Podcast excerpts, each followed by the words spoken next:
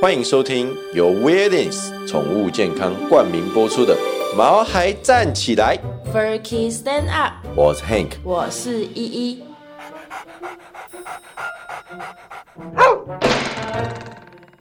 这是一个围绕在毛孩们的 Pockets，我们会分享很多毛孩的趣闻、宠物知识，以及邀请我们的朋友来谈谈毛孩的大小事。而且我们会有不定时的抽奖活动。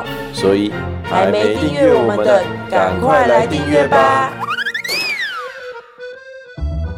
当今天一开始啊，想先跟大家分享一个我最近看到我觉得哇哦的新闻。啊，最近的新闻有很酷的吗？不是都几乎都关于疫情的？对，但我要说的这个其实也是关于疫情，哎，就是啊，英国研究说，你不是只要说英国研究的几乎都是假的吗？可是我说的这个是真的啦都。是那种超级夸张而且荒诞的好吗？好，那我重说好了。哎，英国的狗狗啊，它可以嗅出谁感染了新冠肺炎呢、真的假的？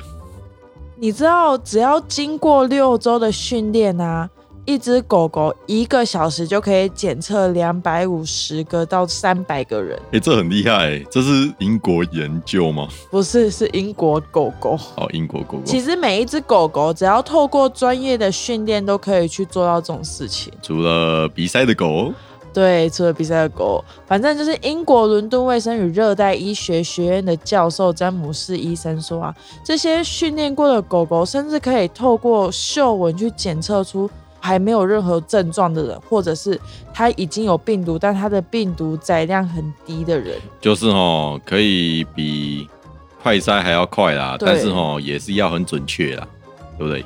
其实经过受训的狗狗啊，它的正确的检测率可以高达百分之九十四 percent 哎，百分之九十四，很厉害。你不觉得这已经高于世界卫生组织的标准？这已经整整高于世界卫生组织标准很多了。狗真的那么厉害哦？因为狗狗它有三点五亿个嗅觉细胞啊，它可以闻出病毒的气味。病毒有味道吗？你觉得我看起来像狗吗？你觉得我闻得到吗？我觉得哈，我的病毒一定是香的。随便你啊。然后这个研究出来啦，大家是不是就会有一个疑问？哎、让狗狗去接触确诊者，这样子狗狗它们安全吗？啊，反正我们上一集还是前几集不是有说过，说狗狗不是不会被感染吗？我反而担心它们会不会过劳、欸。对啦，但是其实他们也有可能会成为传染的媒介啊，所以他们除了训练之外啊，他们也在持续的去研究，哎，要怎么去保护狗狗的安全性。然后，如果之后有新的发现的话，我们再来跟大家 update 结果吧。这样我们要不要送黑妞去训练呢？应该是其实是可以，你知道为什么吗？哎、因为狗狗除了闻这些新冠病毒之外啊，像一些疟疾啊、癌症啊，甚至帕金森氏症，他们都可以闻出来。真的假的？真的，而且已经有机构正在训练狗狗这件事情，像是英国，他们就有医疗侦测犬的团体这样子。狗狗真的是人类的好伙伴呐、连医疗上都可以对人类有贡献。对啊，所以今天我们来跟大家来聊一聊各种各式各样的工作犬吧。我们终于要进入主题。工作犬啊，是指从事各种工作以协助人类伙伴的狗狗。那跟展览犬以外表特征作为评选标准对比啊，工作犬比较重视犬种原本发展的各种功能性质，比如说边境牧羊犬重视协助牧羊的实际能力，而非其外形。对的，像工作犬，它们大多都是会是纯种犬，然后去嗯根据狗狗的优点呐、还有特性被训练来执行各种不同的任务。嘿，像我们最常听到的就是牧羊犬啊、雪橇犬啊，或者是搜救生还者啊的那种搜救犬，然后猎犬等等。哦，就是像贵宾狗啊，就是贵宾狗之前就是那个水猎犬，对不对？对，标准贵宾。就是猎人打鸭子之后，他们游过去把它叼回来。对，工作犬大致就可以分为像警犬、军犬、检测犬、治疗犬，然后服务犬、搜救犬、牧羊犬、雪橇犬等等。那这样，我们刚刚讲到那种可以闻出新冠病毒的狗狗，算是医疗犬还是侦查犬？呃，这应该算是服务犬呐。其实服务犬它的工作范围真的蛮大，像导盲犬它就是服务犬的一种。再见的可鲁里面的可鲁就是导盲犬，对，但其实导盲之外啊，其实还有癫痫协助犬啊、医疗救助犬等等，它们通常都是像拉布拉多、黄金猎犬、标准贵宾跟德国牧羊犬这样的类型的，都是那种哦比较大型跟温顺的狗狗啦，服从度比较高。但是癫痫协助犬这也太专业了吧？癫痫协助犬哦，就是因为癫痫它是先天或后天的因素去影响的嘛，对不对？对，废话哦，这跟明天是下雨或者是没下雨不是意思一样？好啊，反正就是脑神经细胞不正常放电，去导致身体上的抽搐啊，甚至会失去意识等等，都是癫痫的症状，对不对？嘿那通常癫痫都是非常难以预测它的发作时机的，这时候癫痫服务犬就厉害啦。直接把癫痫治好。不是，像癫痫协助犬，它可以去协助患者去度过癫痫发作的时刻哦。在旁边讲故事给他听。不是，你最好是听得懂。癫痫协助犬它其实分为两种，一种是癫痫回应犬，一种是癫痫紧助犬。根据荷兰辅助犬协会去去提供的资料啊，癫痫回应犬它的任务主要是在病患癫痫发作的中间跟发作后，去协助病患应对，像是去帮病患拿药啊，或者是一看到病患可能有生命危险，就赶快按下求助按钮。按住求求求助按钮，这也太厉害了吧！我觉得再稍微训练一下，他就可以打一一九了。有可能哦。那另外一个什么来着？还要怎么跟他讲？什么东西？怎么跟他？就是怎么跟他跟打完一一九怎么跟他讲？按一 help，按二 me 这样 help me。之类的吧？不是很多狗狗都开始会按那种单字哎、。真的哎，对啊。啊，你刚刚说另外一个是什么？癫痫紧助犬。哦，你今天很专心哦。因为我觉得这个主题还蛮有趣的。好哦，癫痫紧助犬就是在病患癫痫发作之前啊，像是肢体动作、以吠叫啊等等去警示患者，让患者他们有时间赶快去到安全的地方，并且开始寻求医疗协助哦。哇，这是神预测哎！这样的狗狗要训练多久？我们之前不是有玩过装死游戏吗？就是黑妞跟雪莉他们完全不理我们，然后继续睡觉。对，所以像黑妞跟雪莉他们就不能胜任癫痫协助犬，哦癫痫协助犬只有敏感型的狗狗可以去胜任。像吉娃娃跟马尔济斯，不是那种敏感，不是乱叫那种敏感，是它可以察觉人类在行为上啊、肢体上，甚至表情的细微变化。这样，像这样的敏感性其实是天生的，几乎无法被训练，所以癫痫协助犬是非常珍贵的哦。但预测机制也太夸张了，到底怎么做到的？一般来说是靠患者的心跳啊或气味的改变来预警，但其实这方面的研究数据其实并不多，所以现役的几乎都是癫痫回应犬，不是癫痫。哎、我真的第一次听到，哎，我觉得很神奇。对，我也觉得蛮神奇的，竟然有这种事。好，我们再来聊治疗犬啦。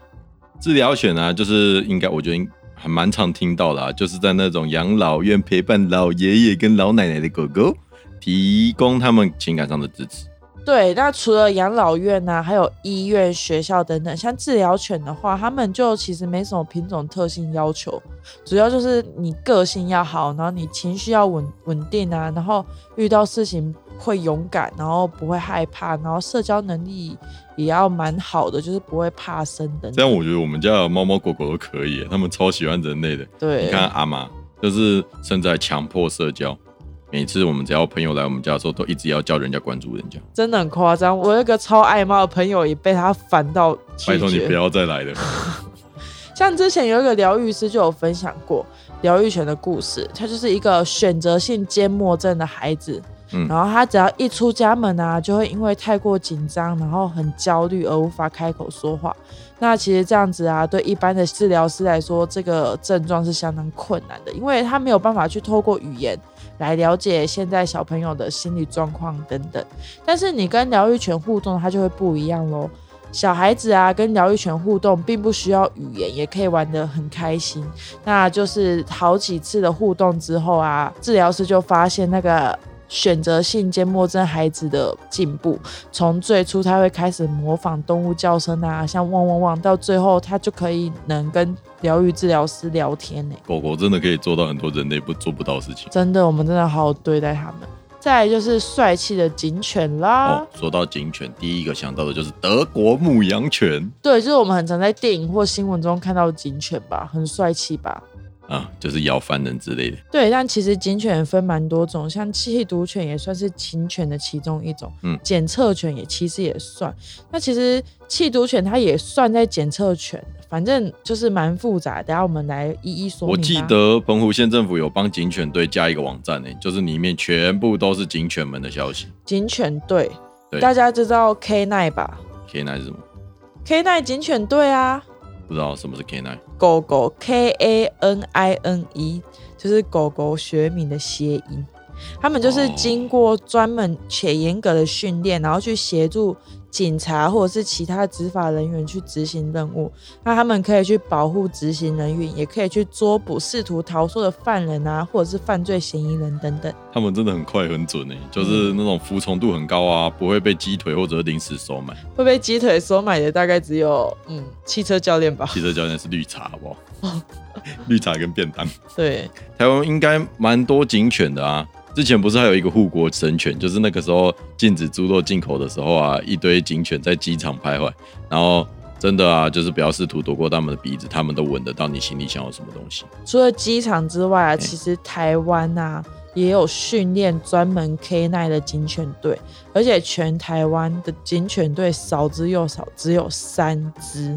任务大多都是在八大行业场所去查赌啊，或者是大型的活动去巡逻，看有没有爆裂物、有没有危险等等。全台湾只有三只警犬队哦，那他们训练费应该很高、哦。对，蛮高的，而且警犬是有挂位阶的呢。你不是什么当兵的时候不是一等兵还二等兵什么的吗？呃，我是二等兵，就是最多的那种。随便一只警犬位阶都比你高了。嗯搞得比我高。而且啊，蓄意伤害或者是蓄意杀害警犬，在很多国家都已经被列为非常严重的刑事罪哦。它的刑罚比一般虐待动物还要更重更重，甚至啊等同接近袭警的罪行的。哦，所以越来越多国家执法部门啊，开始帮警犬他们穿上防弹衣，哦甚至会为殉职的警犬去举办隆重的追悼会哦。你说那种十二生响砰，好，军犬的话，就是军犬类似于警犬，那军用工作犬它就可以协助军人进行行动。嗯、像以前在发生战争的时候啊，他们会担任出生入死，甚至最前线的危险工作，去帮军队检测炸弹还有地雷，并且进行搜救行动，去保卫军营和弹药，都是他们的工作范围哦。他们不是还会跟踪敌军吗？而且检测地雷不是也超级危险哦，你是看电影是不是跟踪敌军？踩地雷。像台湾宪兵队啊，是国军里面唯一一支还保留军犬编制的兵科哦。哦首先啊，就是执行元首莅临场所的时候，他们必须去做这种特种勤务的时候啊，必须要侦查爆裂物的时候啊，再来就是像有些国军营区啊，还有去协力宪兵队去查毒品。我一直以为哦，那个宪兵科的就是那种执行元首来的时候啊，就是那个元首要摸摸警犬的头说，哦，你们很乖这样，有这种事吗？不是吗？他们在工作，他们哪能这样？好 啦，那工作前的工作啊，几乎都是秀文。但是好险哦，他们现在都已经不用上战场了啦，就只要侦报跟缉毒。对，喵喵喵喵。好，本周的夜配呢，首先我们要真的很感谢各位的毛粉听众支持我们的干爹啦。我们的干爹的商品在这一季真的是一路畅销啊！谢谢各位的支持哦。我们的干爹啊，说为了回馈我们的听众，我们有一些卖完的，像冻干啊，或者是那个经典食谱啊，他们会加码给我们一点数量，让大家都有机会买到。那不管是经典美味食谱，还是深海冻干，我们都有准备了一些数量提供大家购买说哦。到深海冻干，我们好像一直都没有介绍深海冻干，对，那对不起干爹，对不起，对不起。那你是不是赶快来介绍一下？好，宠物健康的深海冻干呢是百分之百的纯鲜肉冻干，而且啊，它完全没有添加任何的抗氧化剂啊、防腐剂啊等等坏坏的东西哦。对，但冻干它虽然富含养分啊，但是它并不是主食哦，是让你在给你们家的宝贝每一顿饭中添加新鲜的肉肉跟蛋白质用的哦。嗯，添加的这些肉肉呢，除了一般的饲料之外，它可以加料之外呢，既可以保护你家里面的宝贝的皮肤，而且它还可以让你家的宝贝毛色更加亮丽。冰冰的哦。对大家赶快到我们的毛孩站起来购物网站，在首页就有一个干爹专区，那我们点进去就有我们干爹的各种商品。呃，大家赶快去看看哦。嗡嗡嗡嗡，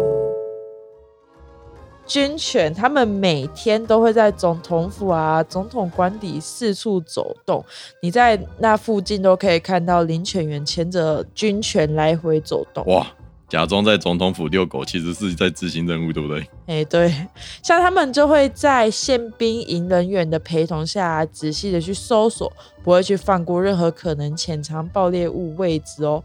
像那种如果有人想要暗杀总统，在总统的花园里埋了一个炸弹，这时候我们的军犬就去把它闻出来，就做到绝对安全，还有零惊扰的警卫对象。你知道啊，我之前在那个时候在当兵的时候，嘿，就是我们在行军嘛，我们就一直走走走走走，然后我们就有那个，然后是不是军犬呐、就是在我们营区里面的狗狗。那不是军犬，那就是一般的营区狗狗那为什么吧营区狗狗？为什么营区里面会有狗狗？我以为在军营里面的都是军犬，你知道不？是啦，军犬是有位阶的呢。然后你知道吗？就是因为我们行军的时候都要分成两路嘛，然后就是马路的左边跟右边走嘛。然后那只狗狗就跟着我们一起行军，然后一路在中间一直走，一直走，一直走，一直走，哎，跟我们走完，一起走完呢。走完行军吗？对啊，好几公里呢，好几十公里，然后它就一直跟着我们，一直这样。你们是有人拿食物去引诱它，是不是？是没有啦，我们都在吃巧克力而已。但是不狗不能吃巧克力？，对啊，所以我也不知道，它就是很灵性哦，那就跟着我们一直走，一直走，一直走，然后快到军营的时候，他就自己就走掉是。假的？真的啊，超级神奇的呢。呃，每个月都在哇又有迎接新的人兵，新面孔。好了，你知道啊，当我在查当兵啊、嗯军犬的时候啊，我查到我看到一个真实的故事，就真的是有关于军犬的。其实我看了一开始有点难过，但好险有在改，就是好险后面有改善的。怎样？军军犬被虐待是不是？对啦，就是大概就是替军犬去争取权益的故事。嗯像以前的军犬啊，他们会被养在老旧的建筑里面，像潮湿阴暗的水泥犬舍啊，然后用破烂的木板、铁丝啊，去拼拼凑凑变成的破烂白田犬笼之类的。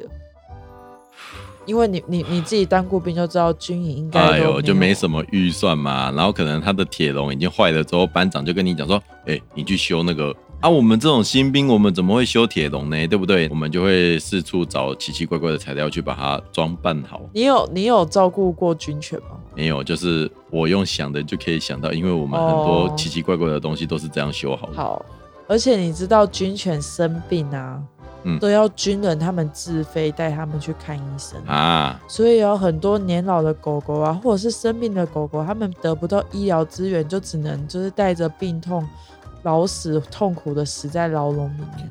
这听起来是一个很悲伤的故事，而且啊，军营通常环境都不会太好。狗狗那么辛苦，然后好不容易退役了，然后还要一一直待在军营里面，直到他们老死。就算你抢救人民啊，这种光荣退役，也都一样要被关在军营里面。现在不是都开放领养了吗？哦，你不要剧透。这就是一个关于军犬开放领养的故事。原来是这样哦。好，就是他们一生啊，其实都必须待在军营里面嘛，因为他们是军中的财产，嗯，那就是狗狗有没有编号啊？一定有啊。你们都有编号的狗狗，怎么会没有？哦好，这个故事就是有一个勇敢又善良的军人啊，他们去向他的长官提出了除役犬的认养提案。哦，我跟你说哦，军中的体制怎么可能说改就改？因为你没有当过兵啊，你不知道哦，他们有多麻烦。我是没当过兵，但是他们整个过程真的蛮艰辛的，因为很长啊，就被长官说一句“哦，军用品是无法吸出营区”，然后就打发掉他之类的。很多长官哦都很怕麻烦啊，他们最怕底下的人哦没事找事做。对。对啦，像之后啊，是因为社会上有许多善良的人帮助，包括关怀生命协会啊、立委啊等等的，去跟国防部角力，就是跟国防部部长努力不懈的沟通，然后最终终于通过决议案哦。啊，那现在呢？那些现在那些军犬怎么样？现在的军犬待遇就已经不同以往了，而且他们都已经开放了退役军犬的认养。哦，超级感人的，对不对？好。再就是检测犬，检测犬就是具有非常优秀的嗅觉。检测犬啊，就很常被用于执法，然后像闻闻野生动物追捕啊，然后像我们刚刚新冠肺炎这种生物学啊、医疗保健等等，像检测犬啊，都是被训练用来去探测特定物质的，包括毒品啊、爆裂物，然后血液，甚至尸体等等。他们的工作范围真的很大，而且我最常看见的检测犬啊，就是米格鲁。对，因为米格鲁真的好奇心很强，而且欧洲啊，他们都会利用检测犬去找松露。你知道，我一直以为松露就是用猪鼻子去找，哎。啊，但是猪找到松松露会吃掉，可是狗不喜欢吃松露。对，真的很神奇耶。检测犬中啊，也有分哦，有分搜救犬，像搜救犬，它们就是具有极强的敏捷性以及优异的灵敏嗅觉、听觉等等。那这些训练有素的狗狗啊，可以在不同的领域中被使用，包括你刚刚讲的跟踪，或者是专门的搜索、雪崩的时候找人、地震的时候救援，还有尸体的定位，都是在定位，对，都是在检测犬的工作范围。所以之前台南大地震的时候，就会看到很多搜救犬啊。那个大鲁格号的时候，不是也有请搜救犬帮忙去找人吗？是泰鲁格还是大鲁格？泰鲁格啊，我每次都会讲错。好哦，像搜救犬，它其实也有分位阶的哦。像今年三月底的时候啊，屏东的其中一只搜救犬 PO，它就是因为身体不好，然后就过世了。但是因为它曾经参与二零一八年。花莲大地震的搜救，所以去年被授予了一线四星的阶级。啊，一线四星是什么？你不是当过军人？你军人只有什么线线星星跟花花啊？花花跟星星，怎么有什么一线四星这种东西啊？等一下哦，我查到了啦，那是警察的啦。哦，警察的。对啊，那配接配接一线四星啊，官等列叫做什么？警左二阶至警正四阶。好，没关系，警察同胞应该了解，反正应该就是蛮优秀的狗狗。哎，然后再跟大家分享一个搜救犬扬名国际的故事。好，你知道在亚洲啊，通过联合国 MRT 认证的搜救犬只有九只哦，九只，而且有七只都在台湾呢。哇，台湾之光哎，真的。MRT 是什么东西啊？就是国际搜救咨询小组，你只要通过 MRT 的测验者，那你领犬员跟搜救犬。还有搜救犬小队的指挥官都可以接受联合国征召资源救灾，并享有其后勤的资源哦。要考 MRT，不仅要先通过国际搜救犬组织中中高阶啊，就是中高阶瓦砾搜救测试之外啊，还要在三十六个小时中接受七场无预警的搜救任务考验哦，其中包含十公里的行军后搜索、带狗垂降、犬只医疗等等。二零一九年的新制更要通过九场搜索，其中包含一次连续四场的长时间耐力搜索，合格率只有三十趴。培养一只合格的搜救犬，最少需一年到一年半。哇，很辛苦吧？好，最后啊，我们来聊聊牧羊犬还有雪橇犬吧。牧羊犬。可不是只有一个名称，它们可是真的有在牧羊的哦。哎，你知道我在查牧羊犬的时候，我也看到一个蛮好笑的新闻。哎，就是美国有一个超级富豪企业家，哎，他没有结婚，也没有生小孩。陪伴他的只有一只八岁的边境牧羊犬，然后啊，他就在他的遗书中写说，要将遗产其中的五百万美金设立信托基金，去确保他的爱犬可以受到未来妥善的照顾。等一下，五百万美金，将近一点四亿台币，真的是要怎么样花那么多钱啊？就是住黄金狗屋豪宅之类的吧？真的很扯哎，他的可能碗啊什么都孔金的，然后那个餐餐吃金箔，金箔。然后戴钻石项圈有没有？有，好啦，就是总之他就是哇五百万呢，我怎么样花不好？那我也想当他的狗。再来就是耳熟能详的雪橇犬啦。雪橇三傻啦，，对，雪橇犬以前呢、是居住在北极西伯利亚的人们，他们主要的交通方式嘛，这大家都知道。嘿，那现在啊，拉雪橇这个它已经变成一项休闲的运动了。像拉雪橇的犬种最常见的是我们提到的三傻，包括萨摩耶、阿拉斯加雪橇犬，还有哈士奇哦。哦，好想去体验看看。那你们知道雪橇犬的小秘密吗？他们喜欢拆家，拆家三傻。除了拆家之外，雪橇犬他们一天可以消耗一万卡路里耶。难怪养在都市里他们会拆家，不然一万卡路里怎么消耗啊？对啊，而且养雪橇犬是不是会变瘦啊？因为要被强迫运动。你想？养？不想。去，像哈士奇啊，其实有一个令哈士奇们引以为傲的事迹哦。其实他们在一九二五年的时候，因为阿拉斯加一个偏僻的小镇传出流行病嘛，嘿，那最近的血清远远在一千公里之外。那哈士奇狗狗们啊，他们就组成了雪橇队去运送血清，这不是一部电影吗？这是真实故事。哦，这是真实故事哦。我记得那个不是说原本二十几天的路程啊，然后他说哇，他们花哈士奇雪橇队仅仅花了五天就完成任务了，超强的。对，而且这二十几天的路程啊，血清的保存期限只有五天呢，是在哈喽，最后五天还六啊，天，还有几只哈士奇因为疲惫冻伤死掉。这真的。为了纪念跟感谢这些哈士奇狗狗们啊，在纽约的中央公园里面有一座这只雪橇队队长的纪念碑，啊，其他狗狗嘞？就呃没有。哎，世界真是残酷，不是第一名什么都不是。哎，我再跟大家分享一个哈士奇的冷知识。哎，你们知道有些哈士奇冬天的时候啊，它们的鼻子会褪色吗？真的假的？因为冬天缺乏日照，哈士奇的鼻子会变成棕色啊，甚至褪到粉红色。那在台湾的哈士奇不会吧？而且照这个道理的话，所有的狗狗应该都是这样啊。反正狗狗也是需要阳光的啦。好，也是，好吧。那我们最后聚焦到我们台湾啊，台湾最常见的工作犬前三名。导盲犬、搜救犬跟弃毒犬，那大家最常接触到的应该是担任我们视障朋友第二只眼睛的导盲犬吧？可是说真的，我真的从来都没有看过导盲犬，真假？其实我我也没看过。我只有在影片看过。Oh my god！我也是哎，我要说的是啊，其实导盲犬在台湾是非常稀少、短缺的。一只导盲犬呢，它从出生到寄养家庭，到回到训练中心接受专业的课程，到合格，经历了两年至三年，这只狗狗才能正式服役呢。像一只导盲犬的养成啊，至少要花几百万的经费。就像可鲁这样。哎，可鲁可鲁是日本的吗？对啊，它是日本的导盲犬呢、哦，对对对对对对对。哦，台湾的工作犬都有一个共同的难题，就是幼犬要找到寄养家庭去实现社会化，非常困难。以导盲犬为例啊，寄养家庭因为是自工性质，条件包含中家里面要有一位成人，可以二十四小时看顾幼犬。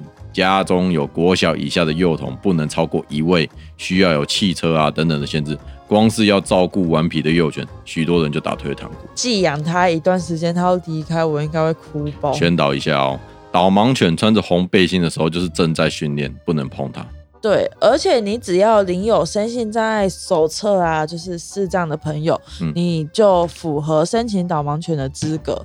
那导盲犬申请啊是免费的，不需要额外负担费用。那视障者仅需要负担的就是导盲犬他们每个月基本的生活开销，像是饲料啊、医疗费用等等就可以喽。如果你的条件许可啊，又充满热情，也可以考虑当工作犬的寄养家庭啦。对，就是他们在找寄养家庭这方面真的是很困难。嗯，那如果你有想要领养退役的工作犬，其实网络上都可以申请。嗯然后我有查到一个导盲犬的小知识，嘿，你知道导盲犬啊，他们只会听从英文指令哦好国际化、哦。，international。对，就是因为英文单字啊，它是单音跟单字嘛，那音调也比较容易理解。然后他们必须要专心工作。那如果说他牵在路上的时候其他民众就讲了什么话，然后导盲犬一误以为是指令的话，那就是没塞这样子。所以呀、如果我们遇到导盲犬正在工作，我们请秉持着三不疑问。三不疑问，不喂食、不干扰、不拒绝，并且主动去询问我们的视障朋友是否需要提供。当导盲犬会咬它吗？不会啊，这导盲犬就是很很导盲啊，就是它就受过训练啊。所以啊，就大家一起大家一起努力，让台湾变成导盲犬的友善环境吧。对啊、那我们今天就先到这里哦。如果喜欢我们节目的话，可以在 Apple Podcasts、Google Podcasts、Spotify、KKBox 等等的平台都可以听到我们的节目。那我们的节目呢，会在每周二的晚上八点准时上。虽然说疫情的时候会稍微迟延迟一点了，但是我们还是会尽量在每个礼拜都是准时上线给大家啦。如果订阅我们的话，节目上线的时候，你就能在第一时间获得节目上线的通知。那请多多支持我们毛孩站起来，w o r k y stand up，我们下个礼拜再见喽，拜拜拜